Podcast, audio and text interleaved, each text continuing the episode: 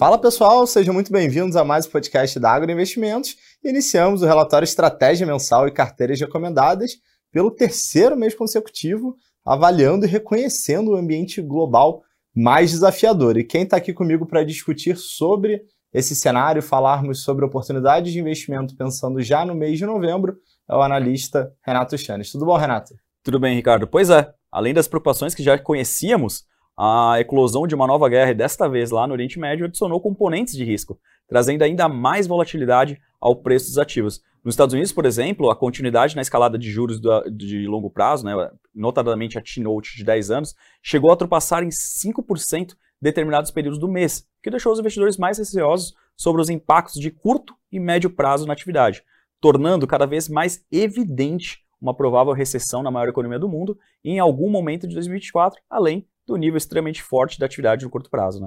Pois é, Renato, e nesse sentido, vale lembrar que na última semana desse mês de outubro foi divulgado o PIB norte-americano do terceiro trimestre, mostrando um crescimento muito forte, muito robusto, 4,9%, acima das expectativas e que torna o desafio central do Banco Central, que é trazer a inflação de volta à meta, ainda mais evidente. Né? Então a gente continua acompanhando com muita cautela essa alta volatilidade dos juros americanos. Entendemos que a missão de controlar a inflação ela não chegou ao fim, né? Exato. E em paralelo, aqui no Brasil, após um período de poucas novidades da pauta do Congresso, os últimos dias do mês de outubro foram de algum avanço nas votações. A Câmara aprovou, finalzinho do mês, o projeto de lei de tributação dos investimentos offshore e fundos exclusivos, retomando, portanto, a agenda que visa o aumento da arrecadação. Embora positivo, seguimos cautelosos nessa frente e acreditamos serem baixas as chances de serem aprovadas medidas o suficiente para cumprir a meta de déficit zero no ano de 2024. É, obviamente, desse jeito, o risco fiscal ele deve permanecer elevado, tal como nós vemos muita volatilidade nos juros americanos, aqui no Brasil não é muito diferente. Né? Embora estejamos numa trajetória de queda da Selic, inclusive na próxima semana o Copom deve voltar a reduzir a taxa básica em meio ponto percentual, quando nós olhamos o comportamento dos juros mais longo prazo, a gente continua vendo muita volatilidade até alta em alguns vértices. E aí, quando a gente traz a discussão aqui para o Brasil nas outras frentes, do ponto de vista de atividade econômica, notamos uma desaceleração em curso bem relevante, sobretudo naqueles setores mais sensíveis à política monetária restritiva, é, evidenciado pela piora né, do setor de serviços, dados fracos de varejo e indústria.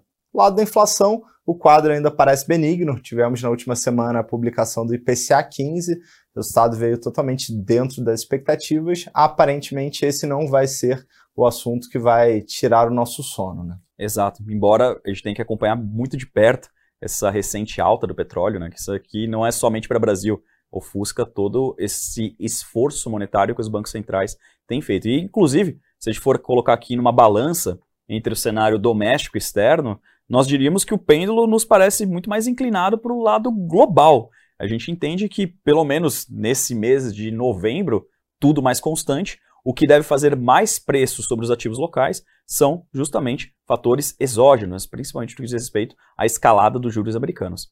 Exatamente, Renato. E obviamente a gente está aqui discutindo sobre cenário econômico, mas o objetivo é falarmos também sobre como o investidor pode se posicionar né, em renda variável, que torna ainda mais desafiador.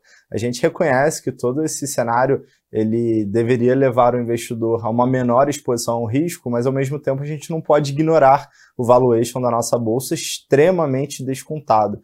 É, o índice preço sobre o lucro do Ibovespa está sendo negociado é, próximo a 7,3 vezes. É um nível muito baixo, bem inferior à média dos últimos 10 anos, que é acima dos 10 vezes, e também a gente está num nível de negociação muito próximo à última grande crise financeira que foi lá em 2008. Então sugere que aquele investidor que tem disposição para risco e está disposto a carregar posições por um período mais prolongado, ele consegue ir às compras, né? Desde que tenha ser um critério de muita seletividade na escolha do papel. É exatamente isso que você trouxe, né? Seletividade. Embora a bolsa no consolidado esteja barato, tem que tomar bastante cuidado nesse momento por conta das incertezas, sejam elas locais ou internacionais. É por isso que a gente gosta de histórias bem assimétricas, tá, pessoal? E com direcionadores próprios, né? Sejam eles melhorias nos resultados, é, inclusive está no meio da temporada de resultados, então ao longo das, da primeira quinzena de novembro a gente vai ver muitas divulgações de resultados e, em consequência disso, o mercado pode acabar revisando para cima ou para baixo as projeções, as recomendações. Também outros pontos importantes, como, por exemplo, fusões e aquisições, maior previsibilidade nas receitas, o setor elétrico é um grande exemplo disso, distribuição de dividendos, outros pontos como histórias de privatização, enfim. Empresas que têm um, um direcionador próprio deveriam ser é, privilegiadas nesse, nesse momento. É verdade. Você comentou também ao longo aqui do nosso bate-papo que nos últimos dias o Congresso voltou né, pautar algumas das agendas e, inclusive, tivemos a leitura do parecer do texto da reforma tributária no Senado.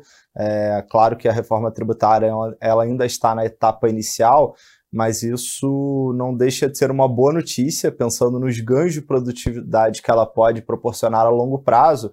Só que tem um porém. Né? A gente ainda não sabe ao certo como a reforma tributária ela vai afetar os diferentes setores. Então isso reforça uma mensagem de que o investidor em bolsa ele precisa, além de ter muita seletividade, é super importante ter uma boa diversificação para que ele não fique exposto a um único setor em meio a possíveis mudanças tributárias.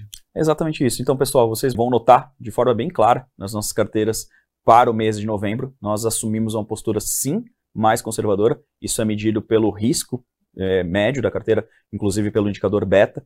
Então, é, a ideia aqui é que tenhamos um mês de oportunidades, novamente, mas com certeza estamos reduzindo um pouco da exposição ao risco em função das incertezas. De novo, elas, nas, na nossa opinião, estão concentradas mais do lado externo do que doméstico da equação.